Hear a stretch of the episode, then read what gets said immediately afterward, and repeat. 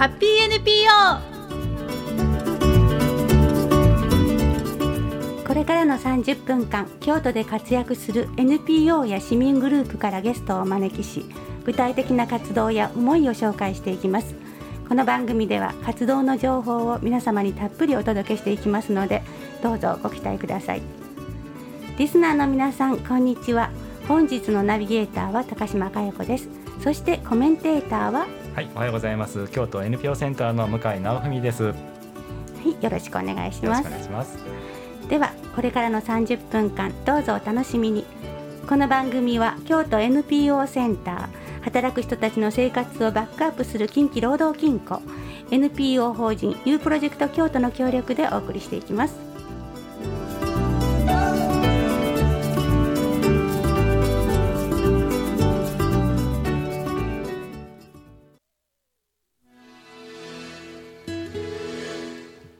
日のゲストはウェブマガジン真面目人編集長の中野多恵さん副編集長の河合萌子さんですよろしくお願いします、よろしくお願いします。えー本日のテーマは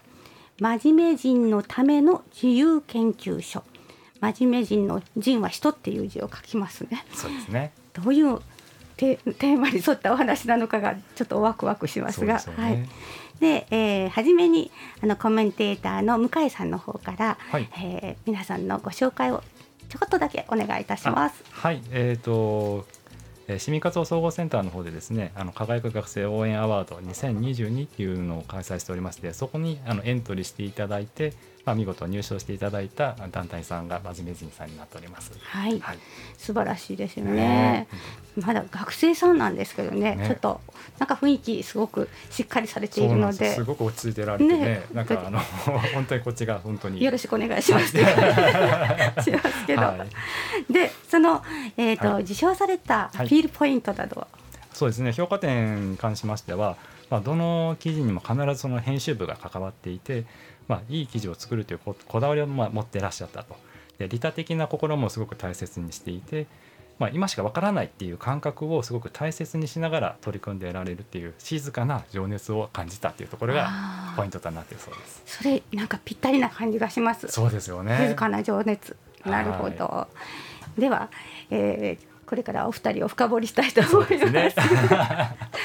ではあの、えー、初めに編集長中野多恵さんにそのこの真面目人どんな媒体なのか教えてください。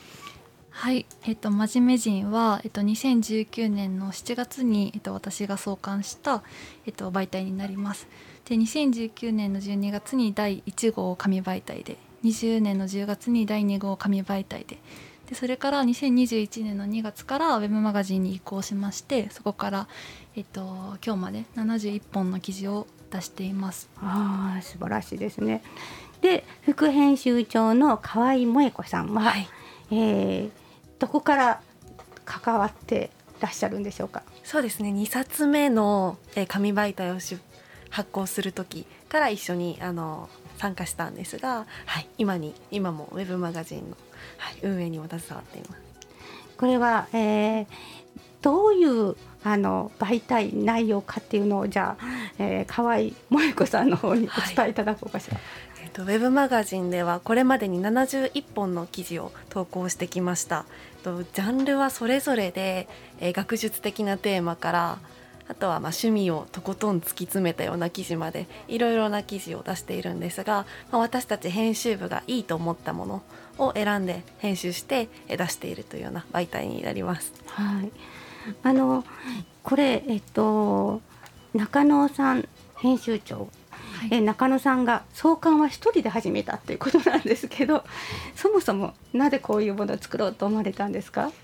と私大学で、えっと、美術史を専攻してましてで2019年の7月っていうのは、まあ、大学1回生で勉強をし始めたばかりの頃でした。でその頃に美術史を勉強するなら、まあ、見る側じゃなくて作る側の気持ちも知っておいた方がより深まるだろうっていうのは思っていたので、まあまず何か作りたいっていう気持ちがあったんですね。で何を作ろうかって思った時に絵が描けるわけでもない映像が撮れるわけでもないってなった時にあ私は文章を書けるっていうことにまあ気づいてでその時に、まあ、自費出版の、まあ、紙媒体のジンっていうものの存在を知ったんですね。でそれでジンなら作れると思って作り始めたのが最初です。はいこの紙媒体の真面目人っていうそのタイトルも 不思議なんです、変わった名前、ね、変わった名前です。はい、あの英語英語かなと思ってたローマ字で真面目人なんですよね。はい、でどういう意味なのかなと思ったらそのままなんですね。真面目な人っていう意味ですか？えっ、ー、とこれがですね、まあコンセプトに関わってくるんですけど、えっ、ー、と人っていうのがまずえっ、ー、と表記で言うと ZINE で、ええ、あのマガジンのジンを取ったジンになります。はい、でなんで真面目かっていうとこなんですけど、え、まあ、私が先ほど申し上げた通りその、まあ、ジンを作ろうってなってコンセプトを考える時に、まあ、ある方からあの「中野さんって真面目だよね」ってこう言われたことがあったんですね。でそのセリフっていうのは私何回もこう昔から言われてる言葉だったんですけどその時すごいなんか嫌だなって思ってでもなんで嫌だか分かんなかったんですね。であのじゃあジンを通して文章を通してあの真面目っていうのは何なのかということをちょっと考えようと思ってあの真面目を考える人ということで真面目人っていうのをつけたのが最初です。なるほど。そういうことなんですね。って言ってもなんか真面目がなんで嫌だったんだろうって気も しますけど、えー、そういうとこから、まあ、ご自身で始められてで、えーと、あの副編集長河合さんは、はい、じゃあなぜ一緒に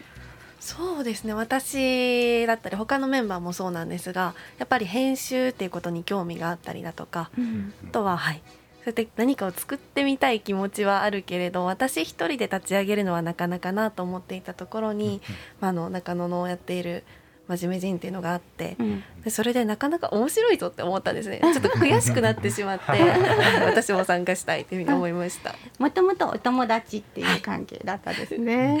でもあのそこのね、えーと紙媒体のびっくりしたのが見せていただいたら、はい、和とじ本だったんです。そこはユニークですよね。ね。本当に。和とじ、まあ、和とじ本ってまあ、うん言葉で聞いてわかんないかもしれないですけど、うん、あれですよね。穴開けてるとこ紐でこう閉じているっていう、ね、うんそうそうそう。私もなんか作りたいという憧れの本ですよ。ありがとうございます。それをなんかね自分たちで作ったっていうところがすごく独創的でいいなとか思ってるところなんですけど。で後半はじゃあそれを、えーと、さらにねあのこうウェブマガジンにされていたっていう話もしていきたいなあの伺っていきたいなと思ってるんですけども、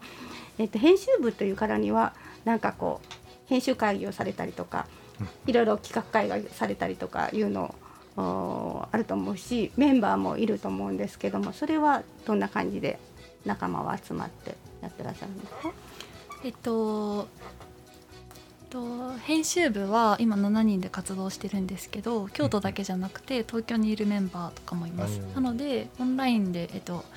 えっと、つなぎながら週に1回その自分たちがやりたい企画を、まあ、提案し合ったりだとかあとはその進捗を報告し合ったりだとか、まあ、そういったまあ場は作っています。でもその陣を実際に動かしてるのは、まあ、それぞれがやりたいことを企画にして文章を書いて編集をしてディスカッションを人を集めてっていうのを、まあ、それぞれがやっていて、うん、でそれをまあ、うんあのー、記事になったものを真面目人に集めるという感じなので、まあ、それぞれのまあ活動がまあ一番大切かなというふうには思ってます。そのチームはもともとなんかつながりがあった方々が私もやるわみたいな感じで集まったって感じ。そうでもない人も実はいますね。はい、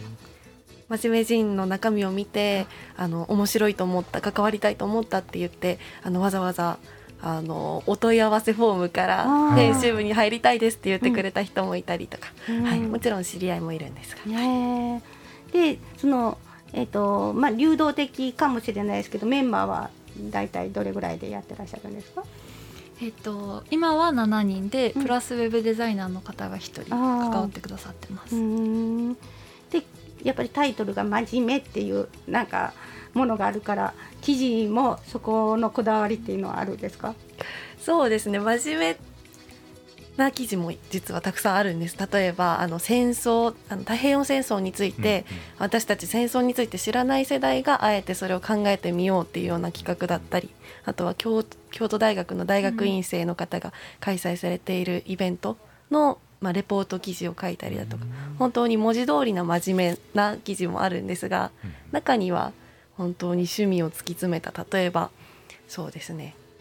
サウナが好きでそれを短歌にサウナの愛をしたためた方だとか。はい、あとは昭和ポップスを愛している平成生まれの方だとか。そういった緩いじゃないですけど、こうニッチなコアをな趣味を突き詰めているようなそういうジャンルの真面目な方も登場していただいてます。はいね、じゃあまた後半どんなものかって内容をもう少し伺いたいなと思いますが、ここでミュージックブレイク、えー、今日セレクトしていただいた曲ご紹介をねなんかエピソードもあると伺ってますがお願いします。はいえっと、今日、えっと、流せていただくのは矢野明子さんの「ホームガールジャーニー」という曲です。えっと、この曲は、えっと、真面目人の記事の中で「あの文字の知恵」「3人よれば文字の知恵」っていう言葉にあやかった、まあ、編集部の3人が自由におしゃべりをするっていう企画があるんですけどその中の「私を支えてくれた曲」という、えっと、テーマの中で私が紹介した曲です。えっとまあ、新潟から出身なんですけど、うんうん、その新潟から出てくる時に、まあ、母がどんな気持ちで送り出してくれたのかっていうことをまあ想像するような一曲になっていてとても思い入れがあるものになってます。では、えっとねえっと、矢野明子で「ホームガールジャーニー」です。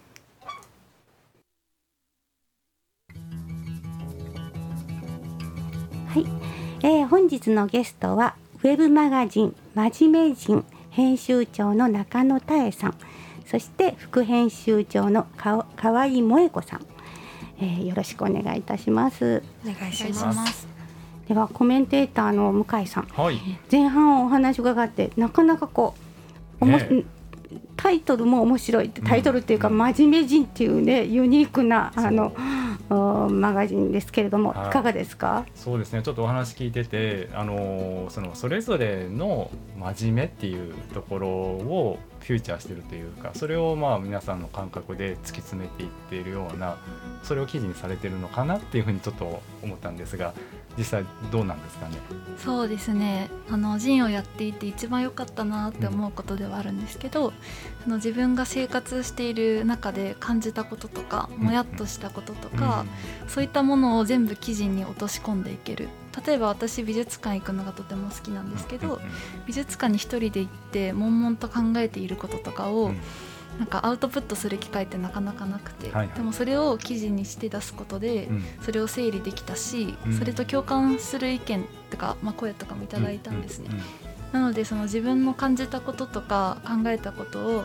まあ、言葉にして大切にできる、うん、まあ、それがまあすごい良かったかなというふうに思ってます。あいいですねなんかその他、まあ、自分の感覚ももちろんそうなんですけど他の人のその感覚もまた全然自分と違うっていうのがもちろんあるんじゃないかなと思いますけども意外とそのあ意外なあそういう考え持ってるんだっていうふうに相手のことが知れたりとかそういうことってあったりしますか？そうですね。私があの私萌子がやりたいことと中野がやりたいことも全然実は違ったりもするので、はい、あの中野は自分の考えを整理するために、この真面目人を使っているっていうような側面も、うんありますけど、はい、私は私の好きなものとか、はい、いいと思うものを追求するためにあるいは集めていくためにこの「真面目人」っていう場所を使っていきたいなっていう思いもあるので、はい、なんかねこうお互いにやりたいことだったり好きなことだったりは違うんですけど、でも何かこの一つの場所にその同じものをごったになんですけど、集めていくのがなかなか面白いなって自分たちが楽しくやれてるなっていうような感覚がありますね。そうですね。あとなんか私ずっと1年生から文章を書いてるんですけど、うん、ずっと萌子に構成をしてもらっていて、うん、でこの前萌子に、はい、あの今私が書いた文章を見せた時に、はい、1年生の時と同じ人とは思えないっていうふうに言われて もうそれで、まあ、ずっと編集を編集部にしてもらうことで、自分の変化もそこで気づくみたいなこともあるので、まあ、そういうまあ相互作用みたいなものもあると思ってます。あそうか今4年生なのでじゃあ4年間そうまあそれをずっとやりはい、そうですね。もう4年間チェックしてもらい続けてます。いやでも逆にね僕も文章書くんですけど本当に文章に自信がなくてですね本当にチェックしてほしいなと思いましたやっぱり。こう自分の気持ちで書いてしまってあと他の人が読んだ時どうなのかっていうなんかこうそういうね原稿構成みたいなのは絶対に必要ですよね。あのそれによってまた自分に戻ってきた時にあなるほどとね思ってまたいい感じでサイクルが生まれてくるっていうのはありますね。そうですね。特にこう真面目人に関わっていただく方は文筆をのをなりわいにして生きている方ではない方も多いので、うん、はい、そういう意味でもね伝わりやすい文章にするっていうのは真面目人で心がけていることです。うん。でやっぱりこの、えーと、外に向けて発信するっていうことでなんかこう考えその自分の気持ちを整理する。プラスなんか他の人とのあの、まあ、共有空間を作るみたいなこともあると思うんですけどなんかやりごたえがあったなとかこういうことに力入れていきたいなと思われてるようなことありますか？そうですね、まあ、これまでのその外からのまあ反響というかですと、なんか例えばまあ感想をいただくことは結構あるんですけどその中でまあ熊本に住んでる大学生の方から感想をいただいたことがあってでその方となんか一回まあ実際にオンラインでお話したりとかしてでその彼女の活動を知る中であこの人に書いてもらいたいって逆に思ったりとかなのでまあ読者が書く人になったりとか。また書く人がこれからも読んでもらったりとか、そういうふうに、まあ、立場はいろいろですけどいろんなまあうん、立場から真面目人に関わっていってもらってますね。うんこれ作り上げる時の流れとしては、まあ、編集会議をして今回はこういう人たちにとかいうそういうなんか月ごとのというよりか全体の流れの中でやっていってらっしゃる感じですかね。そうですねうんというよりは割とこうその記事にどの人が登場したら面白いかなっていうのを編集部で考えて、うんあのお願いする人を選んでお声がけしてっていう形が多いですかね。うん。でも学生さんでその、まあ、お会いした方だったらともかくこう記事をたまたま見たとか、はい、その活動を知ったっていうところで依頼するっていうのは大変なちょっとこう力がいるんじゃないですか？そうですね。中にはあのツイッターで見かけたただそれだけの 方にお声がけすることもありましたね。そういう時にはどういうふうにご説明されるんですか？自身の活動とかそうですね。私たちのコンセプトが私にとっていいものをあなたになので、うん、あのその私たちのやってるウェブマイターの中であなたのやってる活動は本当に面白い。私たちにとっていいものだって思いましたっていうことを熱量たっぷりにお伝えしています。う ん本当に静かに熱い。ものがそこにね。今思いました。なるほどなるほどと思います今。そういうなんかこうね人を動かすようななんか力をね持ってらっしゃるお二人がねこう頑張ってやってらっしゃるあのこのウェブマガジンどうやったら見れるかを皆さんに、えー、お伝えしておきたいなと思います。はい、すねまあえっと真面目人とえっとカタカナで検索していただければ一番最初に出てくるので、そこから記事はすべて読んでいただけます。はい。七十一さあ七十一七十一本です、ね。七十一本はい。作られてるということなんで、それすべて載っている。すべて載ってます。すごい。ね、いろんなジャンルがありそうですけど、あの、はい、ね、えどんなさあのどういうところに興味がおありになりますか？向井さんだと。多分あのいやそのちょっと聞いてて気になってたポイントが、うん、そのまあ、ウェブに切り替えられて一気にその関わる人の範囲が広がったっていうか、そのね本だとどうしても実際に会った人とか、うん、その手に取ってもらえる範囲がすごい狭いと思うんですけどウェブになった瞬間に日本全国の人が読むっていうことがあったりするだろうからその熊本の人にお願いしたりとかいうことが起きたりするのかなというのはなんか思ったりしたんですけどそのウェブにしたことによってなんか良かったなっていうことって他に何かありますか？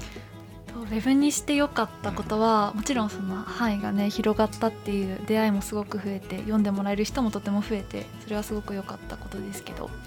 まあ、それよりもやっぱりウェブに移行した目的っていうのが、うん、その紙媒体だと、まあ、作るのにまあ10ヶ月とかかかってしまうので、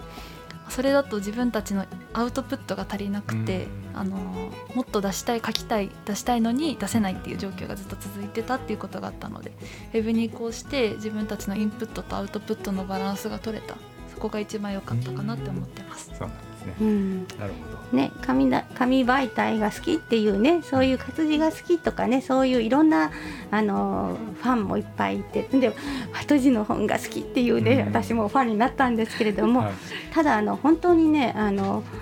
あのそのタイムラグっていうかねその時間差は大きいですよね。そうですね。もう興味とか、うん。もう感じたこととかがもう日々全部あの、書き留めたいっていう感じなので、うん。はい。ウェブにしても本当に良かったかなというふうに思ってます。で今なんかいいろんなあの情報とかいろんな方々もなんかあのウェブでね、えー情報を得たりとかなんか連絡し合ったりっていうことが、まあ、コロナ禍の影響もあって、ねかなりはい。スムーズになってきたかなと そうですね。思いますよね。まあ、これから皆さんやりたいことがまだまだこのあるかと思いますけれども今後の予定としてはいかがですか？そうですね。例えば私はもう卒業するんですがこれからもえー学生団体というわけではないので、えーこれからも活動は続けていきたいないい記事を出し続けるっていうことを、はい、目標にやっていきたいなというふうに思ってます。なるほど、まあ、大学のサークルとして入ってたわけじゃなくってねあのそれこそ自分たちであ始めたことなので、はい。自分たちでやっていけるって感じですよね。そうですね。またこうこれから続けていくとまた関わっていく年代だとか、私たちの定義する真面目もまたこれから変わっていくかなと思うんですが、うん。その変化とかその過程も楽しんでいけたらなっていうふうに思ってます。いやもうそれは聞いてるこっちもそれがワクワクしますね。なんかどんどんかどう変わっていくんだろうなっていうのはすごく聞いてても思いますしね。あのえっと、えー中野さんは？あの、えーこれからのご予定は？とこれからは大学院に進学して、えっと、もっと芸術の勉強をしていくんですけど、うんはい、真面目人はもうずっと続けていく予定で、んもうなんならもう30代40代とずっと続けて書き続けて、その文章を貯めていきたいなというふうに思ってます。ああそれはいいですよ楽しねみ。ですね。う。ん。まあ、拠点は京都。どちらも京都ってあのすまあが大学も大学院も京都。あ実は私長野県に行くんです。あらそうなんですか。ウェブでよかった。そうですね。そしたらまたお会いできますね。あそうなんですか。えー河合さんは？私はあの就職先は大阪なんですがこれからも京都があの好きすぎて離れられなくなっちゃったので京都に住もうと思ってます。京都の陰謀にはまりました。まさに。い。いや京都から大学時代京都過ぎ過ごしたけどうん。出ていかないように一生懸命みんな頑張ってるみたいですけど そうですね。ね大学こんだけたくさんね、はい。あるのにねやっぱりね残ってほしいですもんねね。学生さん。長野に行っちゃうけど。私も京都は好きです。まあまたその院が終わった頃ぐらいにまたそうですね。本当だ。京都に戻ってきはるかもわかりませんよねね。でもこのえっ、と、えー情報を発信するという立場でこのずっとこうね、えー、人に関わってきたという思い、それを次もつなげていかれるわけですけど、改めて何か皆さんにアピールしたいとか何かありますか？エピソードとかでもいいです。うんそうですね。でもまずはあの真面目人と検索していただいて記事を1本でもいいのであの最後まで読んでいただきたいなっていうふうに思ってます真面目人の記事っていうのは、まあ、結構ボリュームがあってあのウェブ媒体にしてはちょっと長すぎるくらいなんですけどもうほんと一文字一文字にこだわって記事を全部作ってるのであのどの記事でもいいので気になるキーワードからあの読んでいただけたらなというふうに思ってます。はい。河合さんは何かありますか？そうですね私もこうやっている過程で、まあ、最初に始めた頃には想像もしなかった人とえ出会えたりだとか、うんそういうような場所としてこの真面目人を使っているようなところがあるので、まあ、何かこう好きなものを見つけるだとかあとは好きなものを追求するだとか真面目に考えることを恥ずかしく思わなくていいんだよみたいなことを私自身がこう真面目人から教わったところがあるので何かそんなところを一つでも感じていただけたら、まあ、そんなに嬉しいことはもうないです。はい。どうですか？最後に。いやーすごく素敵な言葉をね、うん。最後に聞かせていただいて、本当に本当あの真面目にいることが恥ずかしくないんだよっていうのは本当にそうであのそれぞれが思うがままに生きていくっていうことが本当に大事なんだよなっていうのがねその活動を通してそうやって気づかれているっていうのが本当にすごい素敵だなと感じました。なんか時代の差を感じますけどね 私なんかちゃんと真面目にやってんのとか言われて怒られてたような気がするんですけど 真面目にやるということは素晴らしいことだと思いますよ。はいいや本当にそうだと思います改めてねそう思いました。はい、えー時間になりました。本日のゲストは、えーウェブマガジン真面目人編集長中野多恵さん、そして副編集長の河合萌子さんでした。ありがとうございました。ありがとうございました。コメンテーターは京都 NPO センターのはい向井直文です。ありがとうございました。ありがとうございました。それではリスナーの皆さんまた次回をお楽しみにこの番組は京都 NPO センター働く人たちの生活をバックアップする近畿労働金庫 NPO 法人 U プロジェクト京都の協力でお送りいたしました京都 NPO センターは民間非営利組織いわゆる NPO 行政や企業の中間的立ち位置でそれぞれの役割や共同を紡ぎ出す中間支援組織として活動しています。NPO 市民活動をはじめとする公益非営利の社会貢献活動の発展や豊かな市民社会の創造に向け行政企業 NPO などの共同連携を大切にしながらさまざまな活動を展開しています。詳しくは京都 NPO センターのホームページをご覧ください。また京都 NPO センターの持続的な活動の発展に向けて皆様のご理解とご支援をいただきますようよろしくお願いします。お問い合わせは075-744-0944 075-744-0944までご連絡ください。